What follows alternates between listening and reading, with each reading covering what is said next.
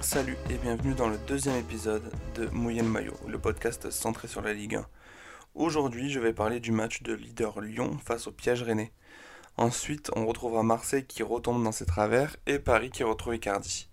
Je parlerai aussi du bon match de Monaco et des autres matchs de la 19e journée. Commençons par Lyon qui agit en leader face au match piège face au Rennais. Les joueurs passent 60 minutes en difficulté mais savent ne pas perdre le match. Pourtant le match avait bien mal commencé puisque deux anciens lyonnais, Clément Grenier et Martin Terrier, mettent Rennes sur de bons rails et mènent rapidement 2-0.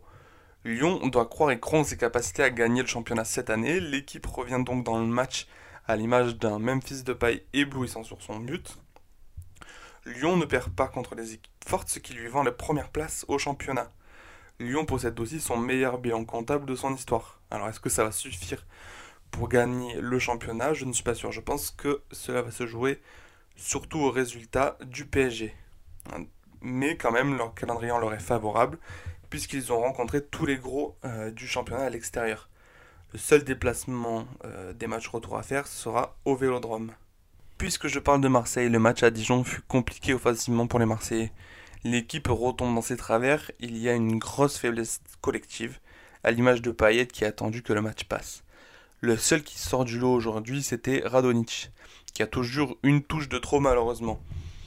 Marseille doit aussi trouver un attaquant rapidement. Benedetto ne marque pas, et Germain, quand il rentre, il fait du mieux qu'il peut, mais pas grand-chose se passe. Peut-être que l'option Boulaïdia à Reims peut être très intéressante pour l'attaque marseillaise. Le point positif aujourd'hui, c'est Pabgay qui se trouve sa place, qui trouve sa place pardon, dans le milieu marseillais. Il va être un atout dans la fin de saison. Marseille est à sa place au classement vu ses dernières prestations, même s'il a deux matchs de retard qui peuvent le ramener à un point du podium.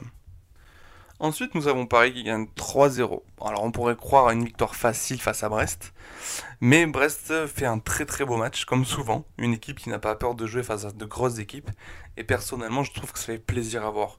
Une équipe qui ne joue pas la défense à fond. Le PSG récupère Icardi qui a marqué. Est-ce qu'il retrouvera son poste de titulaire à la place de Keane, qui fait euh, son boulot à chaque match, à Sur ce match, on voit que les cadres étaient présents, Marquinhos et euh, Navas portent l'équipe alors que les latéraux ne sont euh, pas du tout au niveau. Vivement que Bernat revienne de blessure. Mais le plus important pour le PSG, je trouve, c'est se trouve à la perte du ballon, puisque Paris a montré plus d'agressivité. Alors est-ce que c'est l'effet Pochettino qui commence à prendre tout doucement? Est-ce que c'est trop tôt pour le dire? Je ne sais pas, mais le PSG a encore beaucoup de manques à combler. je ne sais pas si l'équipe sera prête euh, avant la rencontre euh, de la Ligue des Champions. Parce que pendant ce temps-là, le Barça gagne 4-0 à Grenade. Enfin, on voit que l'équipe de Monaco enchaîne avec un Kevin Voland qui se met vraiment en marche, qui est vraiment une valeur ajoutée à l'attaque de Monaco, contrairement à Ben Yedder qui a plus de mal euh, depuis ces deux derniers mois. Le problème avec Monaco, c'est qu'ils peuvent enchaîner 3 victoires et derrière 3 défaites. Monaco doit justement éviter d'enchaîner ces défaites-là pour pouvoir prendre un maximum de points mais je pense qu'avec le jeu qu'ils vont proposer dans cette deuxième partie de saison, ils peuvent facilement viser euh, le top 5. Enfin, pour résumer les autres équipes, Lille ne fait pas un match fou mais gagne et, se rattrape de leur dernier match. On voit que Montpellier est dépendant de TG Savanier puisqu'il ne gagne pas contre Nantes. Il existe aussi un jeu collectif à Bordeaux sans Ben Arfa. S'il met son talent au service de l'équipe, Bordeaux pourrait espérer plus puisque Rémi Houdin s'est euh, illustré pendant ce match avec un doublé. Reims et Boulaïdja sont fabuleux contre Saint-Etienne qui perd totalement son jeu.